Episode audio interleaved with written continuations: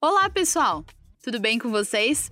Está começando uma nova edição do Finantech, seu canal de finanças e tecnologia. Seguimos firmes na nossa função de desvendar os principais assuntos relacionados ao mundo digital. Eu sou a Júlia Carvalho, sigo gravando o programa de casa e convido para a nossa conversa o nosso assistente virtual, o Bit. Olá, Júlia. Que bom poder falar com você e com nossos ouvintes outra vez. Vamos aproveitar esse tempo de isolamento social para aprender mais sobre o mundo digital e suas contribuições aos humanos. Muito bem, Bit. Aproveitando seu gancho, já adianto que hoje vamos tratar de um tema diretamente relacionado ao isolamento social e a essa problemática gerada pela pandemia da Covid-19.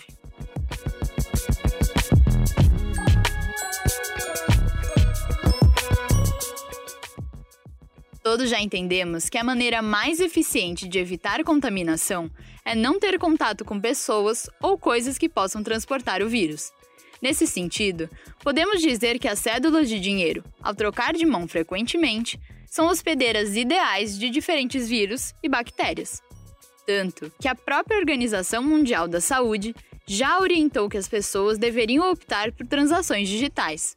Então, Conta pra gente, Bit, qual o tema de hoje e por que ele é tão importante nesse momento. Certo, Júlia. Hoje vamos falar das e-wallets, as chamadas carteiras digitais que permitem a realização das transações sem nenhum contato. Vendo por esse lado, elas são superiores, inclusive, aos cartões, que na maioria das vezes, demandam digitação de senhas e um contato entre o pagador e o recebedor. Perfeito! Então, vamos desvendar todos os detalhes sobre as e-wallets, começando pelo conceito. Entendo que podemos chamar de carteiras digitais os aplicativos que permitem aos usuários adicionar um saldo para fazer pagamentos on e offline, apenas utilizando um dispositivo, como smartphone, smartwatch, tablet e outros. É isso, Bit? Perfeito, Júlia. Esse saldo pode ser adicionado via depósito, pagamento de boletos ou cadastramento de cartões de crédito e débito para serem usados através do app. Os telefones celulares costumam ser a forma mais comum de uso das e-wallets e acabam não só substituindo dinheiro e cartões, como também melhorando a experiência de transações de compra e pagamento. As e-wallets são mesmo ideais para as nossas necessidades atuais, porque o lojista não precisa ter contato com dinheiro, troco ou cartão. O consumidor, por sua vez, não precisa inserir senha, que é substituída por um código, reconhecimento biométrico ou facial. Há duas formas principais de usar: por aproximação ou por QR Code. Na primeira, basta aproximar o celular das maquininhas, que uma tecnologia chamada de NFC, sigla em inglês para Near Field Communication, faz a comunicação por radiofrequência entre os dispositivos para executar a operação. Na segunda, a câmera faz a leitura do QR Code para o pagamento. Mas uma boa parcela da população ainda resiste ao uso das e-wallets, tendo como argumento a questão da segurança. O que você acha disso, Bit? As e-wallets são realmente menos seguras do que os cartões? De forma nenhuma, Júlia. Muito pelo contrário.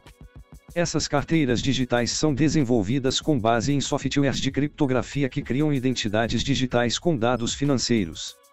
A tecnologia criptografada é muito mais difícil de clonar que os cartões. Então, à medida que as pessoas experimentam uma e-wallet, elas entendem as vantagens e a segurança envolvida no processo. Há, inclusive, estudos que projetam um avanço exponencial dessas carteiras digitais na indústria de pagamentos. Levantamento da consultoria Bain Company, por exemplo, estima que em 2022, ou seja, daqui dois anos, as e-wallets chegarão a 28% do total de pagamentos realizados em pontos de venda de todo o mundo.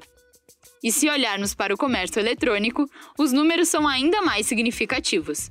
Segundo o mesmo estudo, o e-commerce será responsável por 47% de todas as transações nesse canal de vendas. E temos razões para acreditar que o Brasil também pegará carona neste crescimento. Sim, somos o primeiro país da América Latina a ter as três principais empresas do setor operando em território nacional: a Samsung Pay, a Android Pay e a Apple Pay.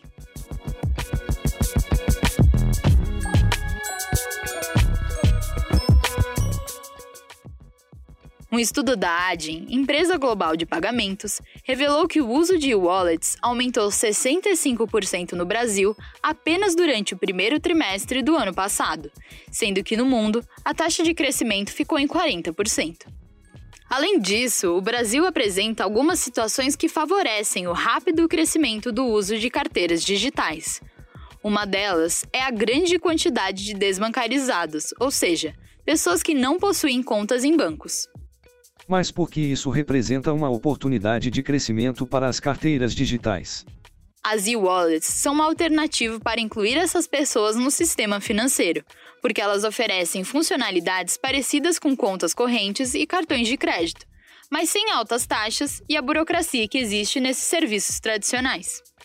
Assim, o usuário de uma e-wallet não precisa necessariamente ser correntista de um banco e pode fazer a migração direta do dinheiro para a carteira digital, sem passar pelos cartões.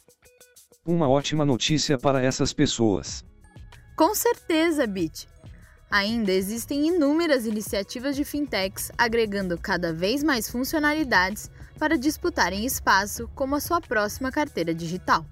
Só no Brasil, Passam de 15 empresas competindo nesse mercado e o número não para de aumentar.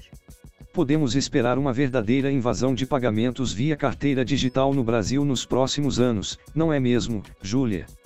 E o melhor de tudo é que estaremos atentos para desvendar todos os novos movimentos aqui no Finantech.